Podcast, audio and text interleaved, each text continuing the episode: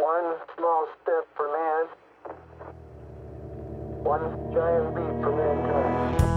Buenas a todos y bienvenidos a la Ley de Murphy. Mi nombre es Sebastián Lexien y hoy estoy acompañado de Alejandro Grigolo, futuro ingeniero electromecánico, mi gran amigo. Y dentro de poco, creo que el día que sale este episodio es su cumpleaños. Entonces, felicidades por adelantado. ¿Qué tal, Alejandro? ¿Qué tal, Sebastián? Gracias por invitarme a tu radio podcast, no sé cómo decir. Y para mí es un honor poder participar de este podcast y de hablar un tema demasiado interesante realmente eh, en nuestra situación, porque más que nada es algo revolucionario, es algo que, que, que se, que se viene y que va a cambiar toda nuestra forma de, de vivir las cosas, ¿verdad? O sea, nuestra forma de, de transportarnos, de cómo, cómo utilizar de manera más efectiva la energía y demás cosas que estaremos mencionando.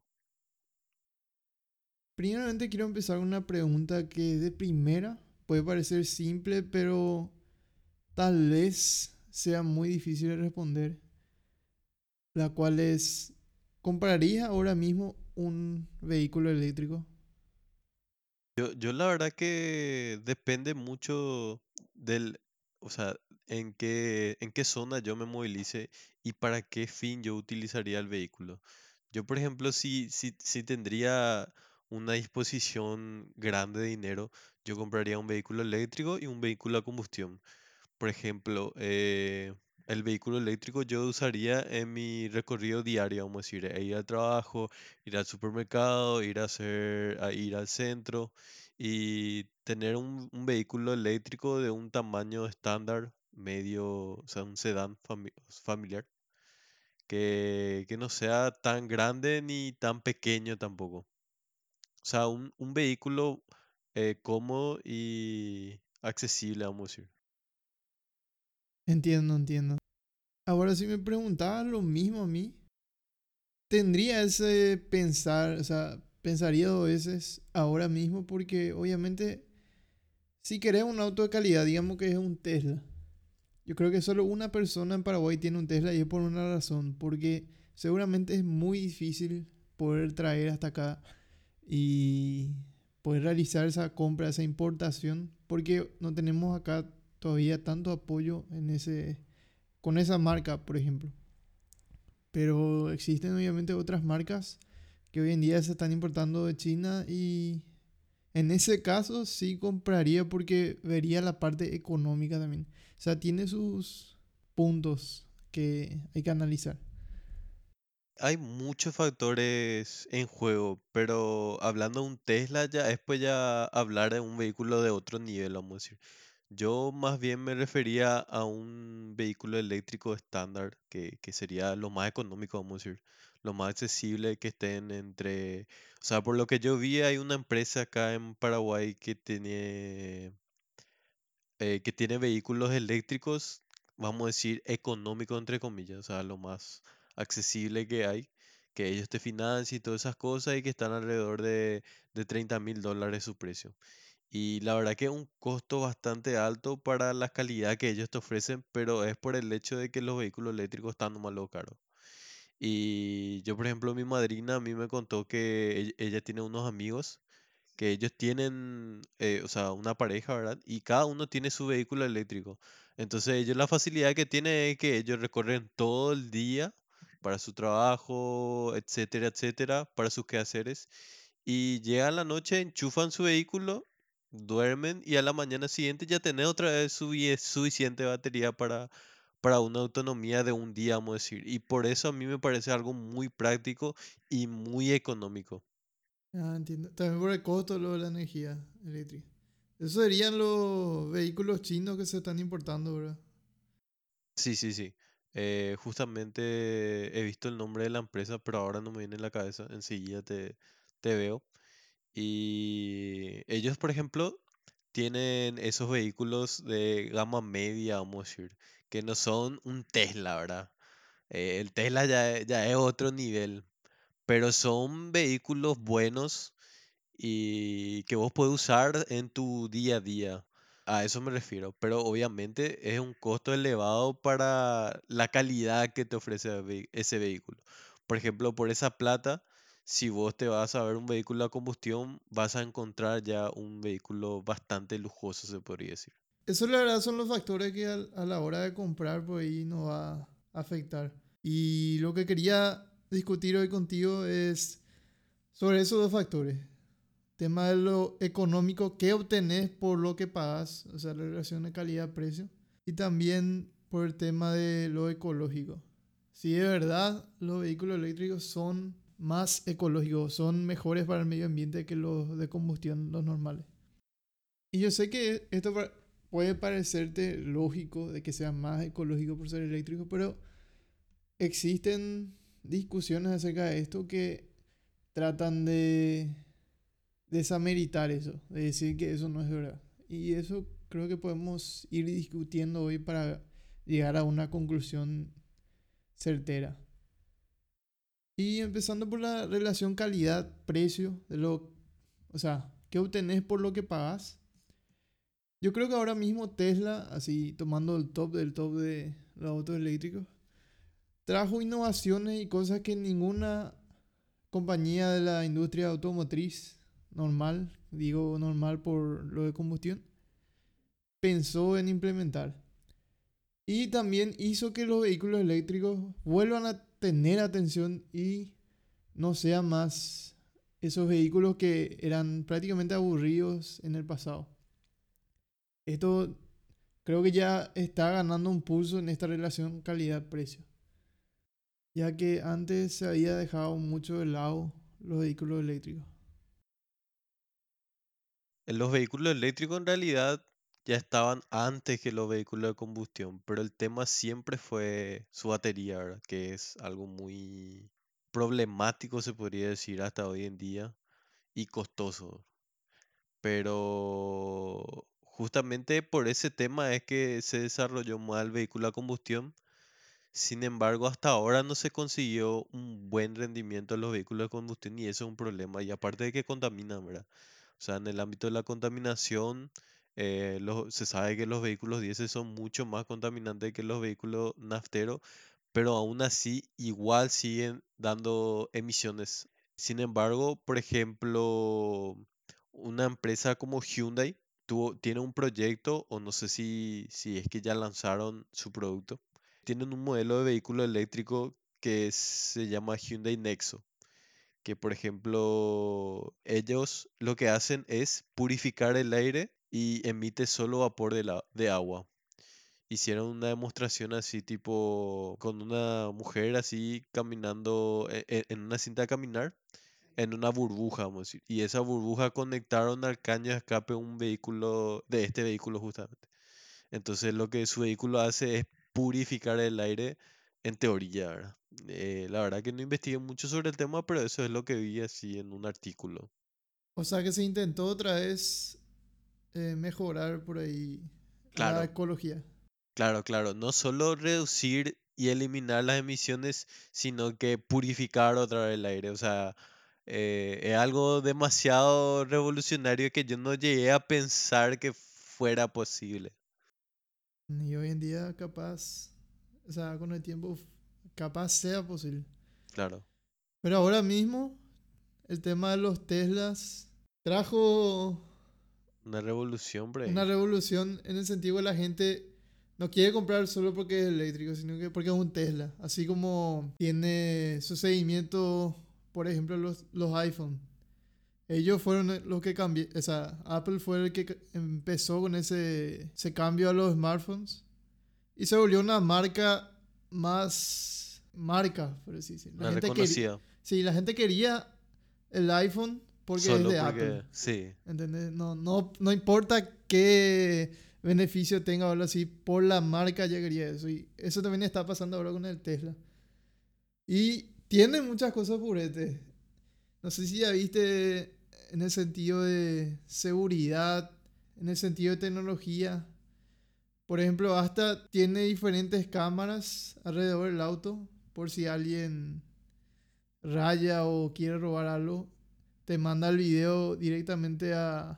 Le manda el video directamente a Tesla y ellos te devuelven otra vez toda la información en el caso de que roben algo que hagan un daño a tu auto. Esas cosas, por ejemplo, ellos implementaron que nadie pensó en la industria automotiva. Y eso da un valor agregado la- a lo que vos estás pagando, por así decir. Aparte de lo de eléctrico. Me acuerdo la primera vez que vi, era así un pantallazo en el medio del tablero, así que eh, iba- cuando eso era lo máximo, cuando recién se veía el Tesla. Entonces ellos revolucionaron el, el vehículo, o sea, el mercado del vehículo eléctrico y también implementaron muchas cosas que ninguna marca hubiera pensado. Y yo, por ejemplo, he visto un Tesla que con sus sensores, por ejemplo, vos en su pantalla ves todo lo que es tu alrededor. Cosa que en el vehículo siempre tenemos esos puntos ciegos.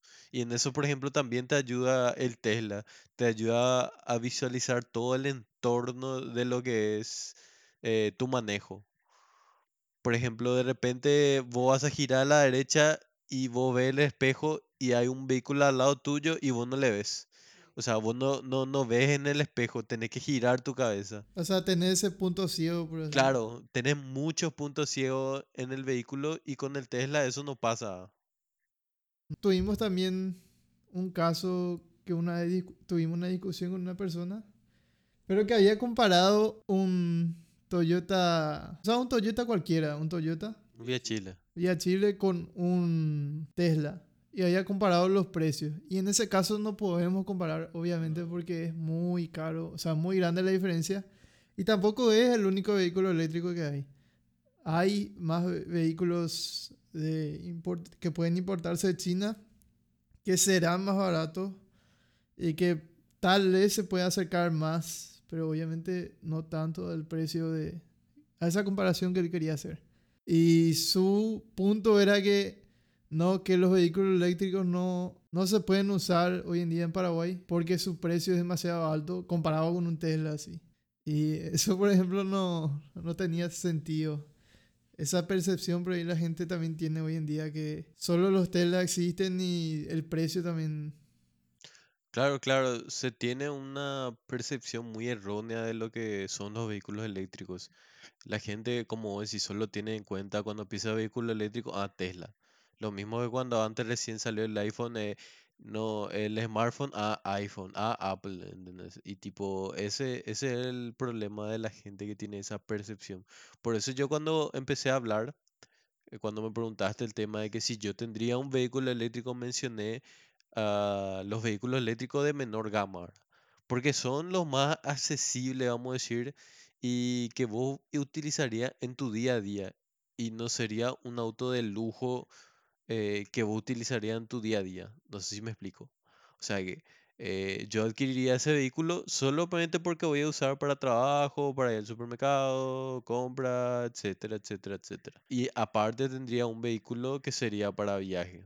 Eso en el caso de que yo tenga esa posibilidad económica de adquirir dos vehículos, uno de lujo y uno estándar para el día a día, se podría decir. Muy buena entonces tu, tu Visión. tu visión, tu Mm. visión. Claro, claro. Y en la situación actual en Paraguay, podemos ver que hubo muchos intentos de inversión en este campo, principalmente Itaipú, con el Aguará, que fue un proyecto bien hecho, pero lastimosamente no, no se volvió a tocar todavía. Y que es, para los que no saben, el Aguará es el primer vehículo eléctrico 100% hecho en Paraguay. Y fue hecho por un proyecto de Itaipú con muchas personas involucradas, obviamente, en el año 2012. Y luego fueron invirtiendo para que otras empresas puedan importar esos autos prácticamente de China. Muchas otras empresas hicieron y ho- hoy en día ya tenemos dos, dos buses que están circulando por Asunción que son 100% eléctricos que también es de una de esas empresas que invirtieron. Entonces podemos ver que cada año que pasa estamos adentrando más en eso. Porque tenemos que aprovechar, creo yo, el el tema de nuestras usinas hidroeléctricas, que tenemos tres en Paraguay. Y prácticamente producimos más de lo que consumimos. O sea, Paraguay tiene todo, pero todo para poder realizar este cambio a la movilidad eléctrica. Entonces de ahí vendría esta pregunta. ¿Es en serio más ecológico el vehículo eléctrico que uno combustión? Y desde mi punto de vista, sí, porque si te das cuenta, por ejemplo, eh, voy a dar un poco la vuelta para poder responder tu pregunta. El tema, en la situación que estamos ahora con esta pandemia, se pudo observar que en, en China la contaminación era impresionante. Era, vos parecía que estaba en neblina todo el tiempo, se podría ver. O sea, yo conseguí ver en imágenes nada más. Y con el, con, con el tema de la pandemia, que todo el mundo entró en cuarentena, que se redujo toda la circulación, que se redujo la producción, eh, eso, eso influyó mucho disminuyendo esa, contam- esa polución que había eh, en la ciudad.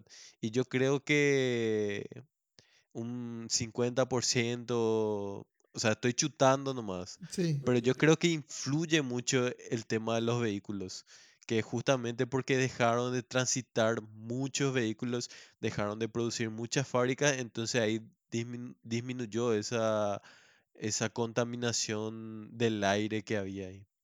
Y yo creo que de esa manera se nota em, la contaminación, o sea, lo que, la influencia que tienen los vehículos de combustión en el ambiente, más que nada en el aire, ¿verdad? Porque nosotros somos los que consumimos, los que respiramos ese aire y nosotros somos los que nos hacemos daño contaminando el ambiente. Entonces, al final, todo lo que hacemos no solamente repercute al medio ambiente, sino que también a nosotros mismos, porque nosotros somos los que consumimos ese aire, así como yo dije, como mencioné.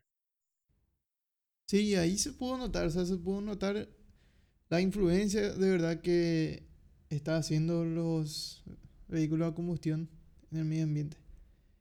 Pero existe otro problema con los vehículos eléctricos, que es en su fabricación. Cuando vamos a fabricar un vehículo eléctrico, las emisiones que se generan en las fábricas, tanto para hacer un vehículo eléctrico como un vehículo normal, si quitamos la batería, es casi las mismas. O sea, eso sería lo mismo. No había un problema. Pero ¿dónde entra el problema? Que para fabricar esa batería de litio es muy, muy malo para el medio ambiente. Porque para poder conseguir litio, que es solo un bajo porcentaje de esta batería, solo un 6%, se debe minarlo. Y ese proceso de minarlo lo que es malo para el medio ambiente. Se utiliza mucha, pero mucha agua.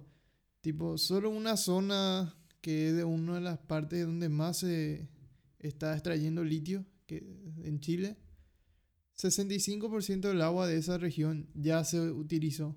O sea, 65%, lo cual es demasiado mucho. Entonces, en ese caso es muy perjudicial para el medio ambiente.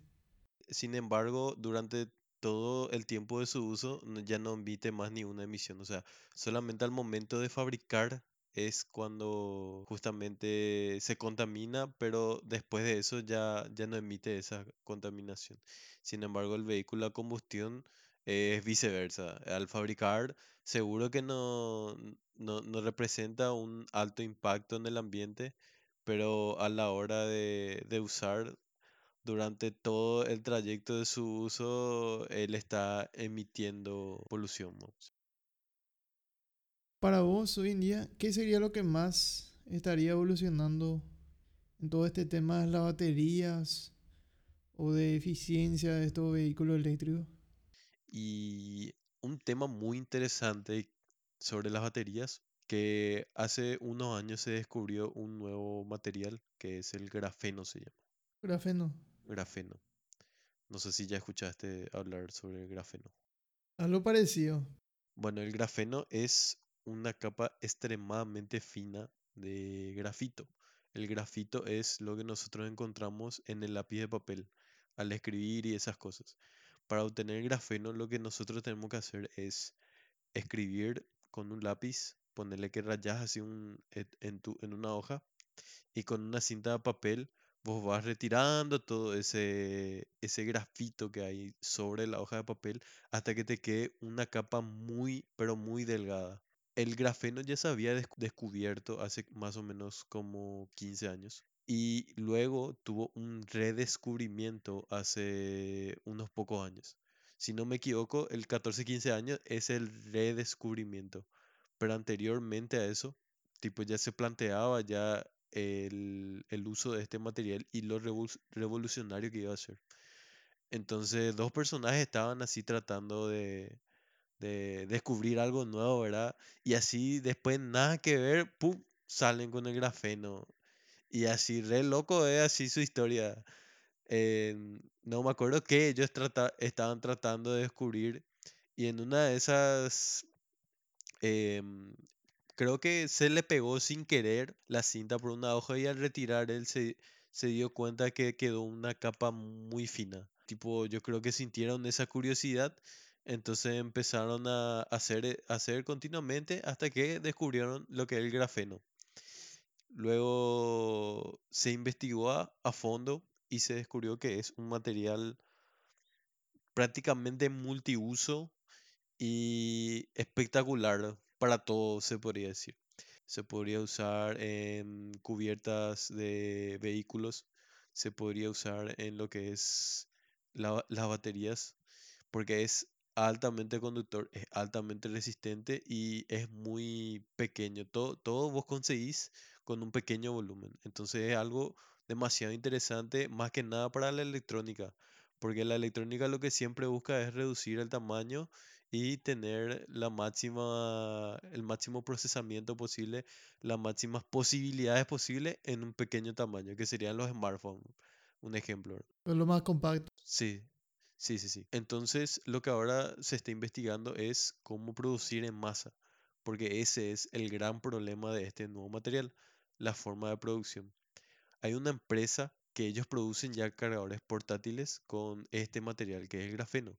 Ellos lo que hacen es dentro de la batería hacen como una capa aislante con grafeno y eso ayuda muchísimo a la refrigeración de la batería. Porque como vos sabes, como sabrás y le cuento a la audiencia, eh, el calor es el enemigo mortal de la batería porque reduce su vida útil y hace que sea pésimo en el rendimiento. Y aparte de que es, es peligroso porque debido al calor las baterías pueden llegar a reventar, o sea, hasta ese es- extremo. Y justamente este tema de que explote muy fácil la batería de litio es un problema también a la larga de los vehículos eléctricos porque digamos que tuviste tu vehículo eléctrico por 10 años, ¿verdad? Sí, Y vas a realizar el cambio de las baterías. Esas baterías tienen que reciclar. Y el problema de reciclar es el almacenamiento de la batería. O sea, llevar todo en un lugar para almacenar y ahí realizar el reciclado.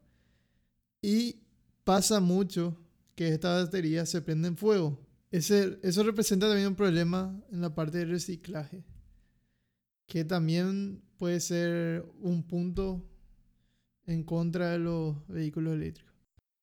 Pero esta gran innovación que mencionaste ya solucionaría dos problemas, creo yo. El tema de la vida útil de la batería, que tal vez con esta refrigeración expandiría más su vida útil y con un buen uso también. Y también está el tema de que se cargue más rápido la batería, porque siempre uno que va, cuando vas a comprar tu auto eléctrico, vas a pensar, vas a tener esa ansiedad de, hija, ¿este será que me va a servir para poder movilizarme entre ciudades, para poder viajar a larga distancia de Ciudad del Este a Asunción?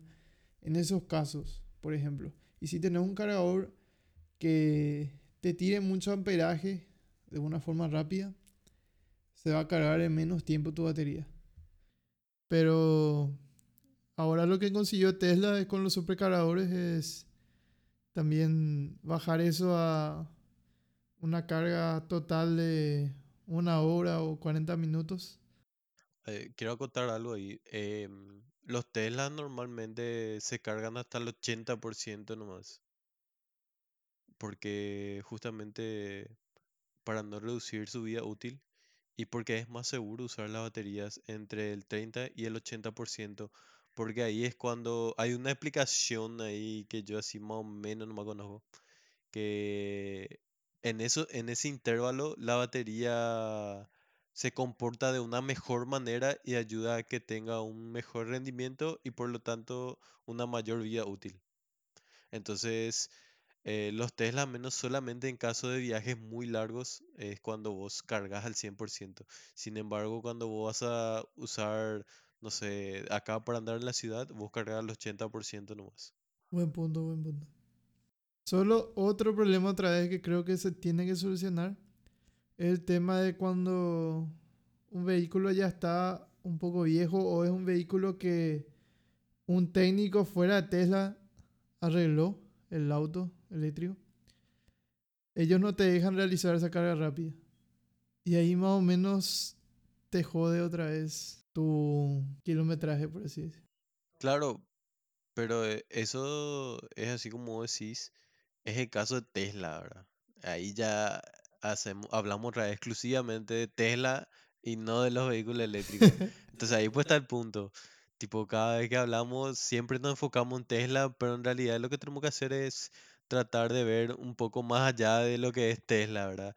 Eh, ver realmente a los vehículos que nosotros vamos a poder acceder.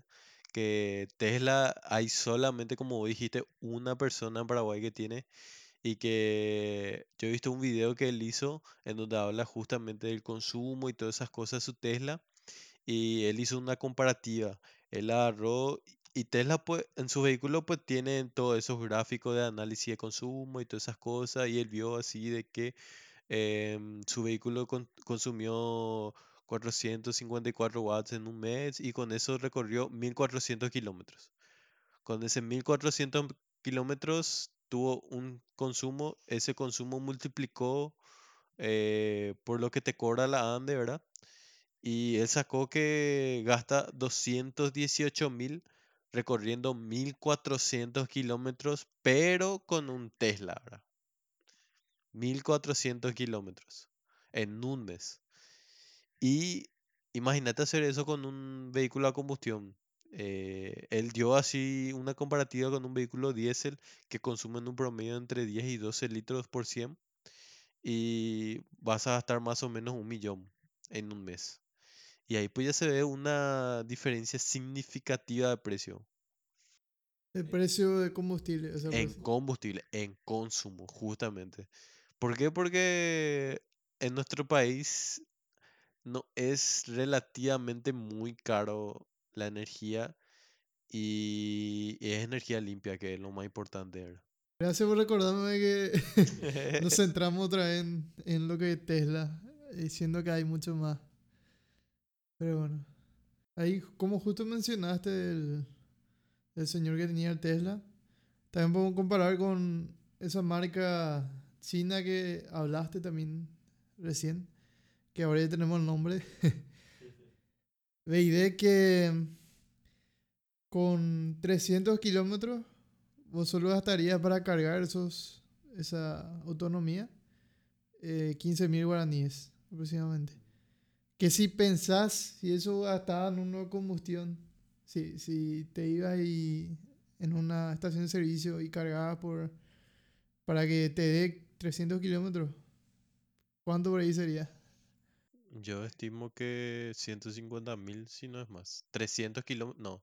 300 kilómetros, yo creo que entre un 200, 150 mil por ahí. Para un vehículo de no muy alto consumo. Sí, y ahí ya puedes imaginarte la diferencia de economía que te va a traer el vehículo eléctrico. Pero ¿sabes qué es lo más interesante así? Que, por ejemplo, en los vehículos a combustión, cuando vos andas en ciudad, vos lo que haces mucho es frenar, acelerar, frenar, acelerar. Y eso es lo que hace que el vehículo a combustión consuma demasiado. Por eso es que en viaje los vehículos a combustión tienen un menor consumo. Porque vos mantenés una velocidad constante y no estás en el contraste acelerar, parar, acelerar, parar. Porque el vehículo es cuando vos estás parado, empezás a acelerar, ahí vos le forzás más al motor, entonces por lo tanto él más consume. Pero en el vehículo eléctrico no pasa eso.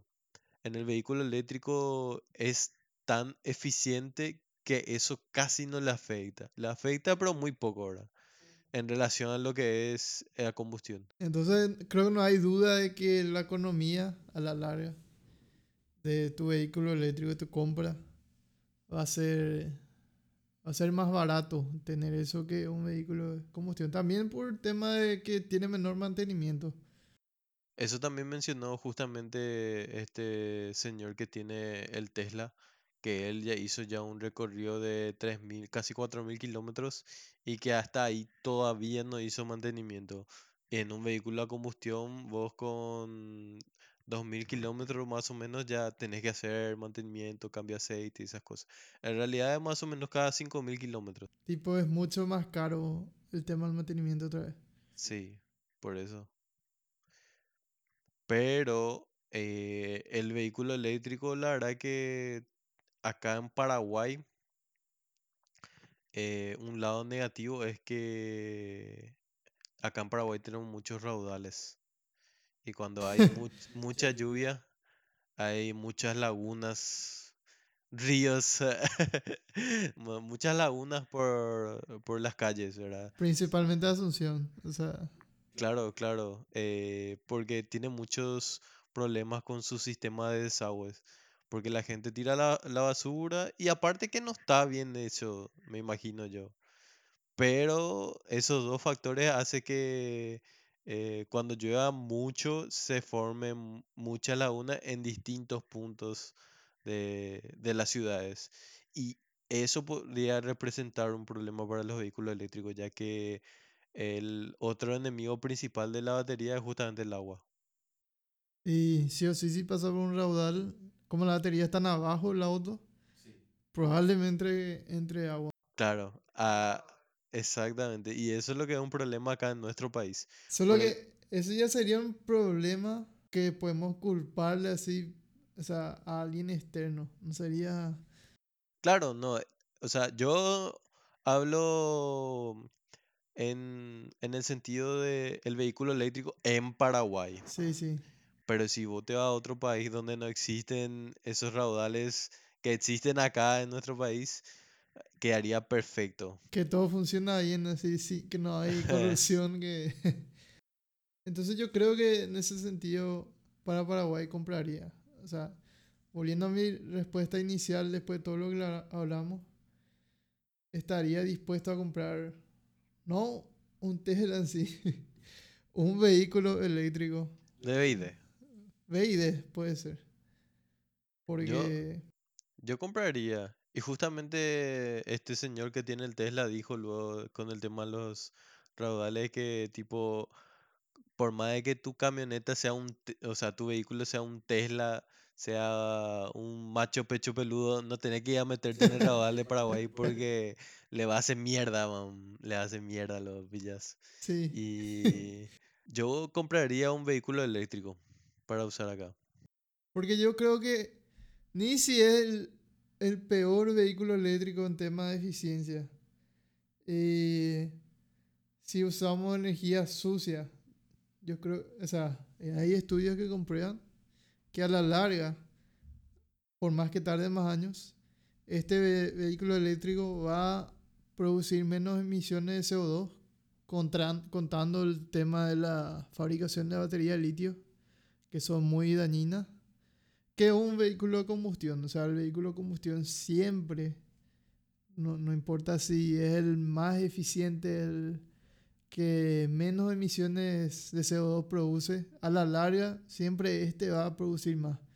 Enton- Entonces ese, ese punto que siempre sacan en las discusiones, en estas discusiones, ya para mí queda inválido. El tema de la economía también. Obviamente tenés que invertir más inicialmente, pero a la larga te va a ser más económico. Gracias Alejandro por estar hoy. Eh, fue- pasé un muy buen rato, me reí mucho también. La verdad que sí, muy, muy agradecido también por eh, tu invitación a este podcast. Y más que nada, espero que a la gente le haya gustado, ¿verdad? Que eso es lo más importante acá, que se informen un poco de lo que es la situación de los vehículos eléctricos y que les sirva como, como una, como un abrir de ojos, ¿verdad? Para que ustedes, los que están escuchando, que se vayan e investiguen un poco más acerca de vehículos eléctricos y ver en qué situación está y para en el futuro pensar en invertir en eso. Que sería algo que ayudaría no solo, no solo al medio ambiente, sino que a nuestro país en sí, ¿verdad? A que avance lo que es la industria de la, de los vehículos eléctricos. Si les gusta lo que estamos haciendo, les invito a que sigan la cuenta del podcast en Spotify. Estamos también en iTunes, Google Podcast y muchas plataformas más. También en la plataforma principal que es la de Anchor. Y si tienen una duda o quieren que se hable o toque un tema en este podcast, pueden hacernos saber vía Twitter o también entrando en el link que se encuentra en la descripción, el cual los llevará al mensaje de Anchor. Gracias.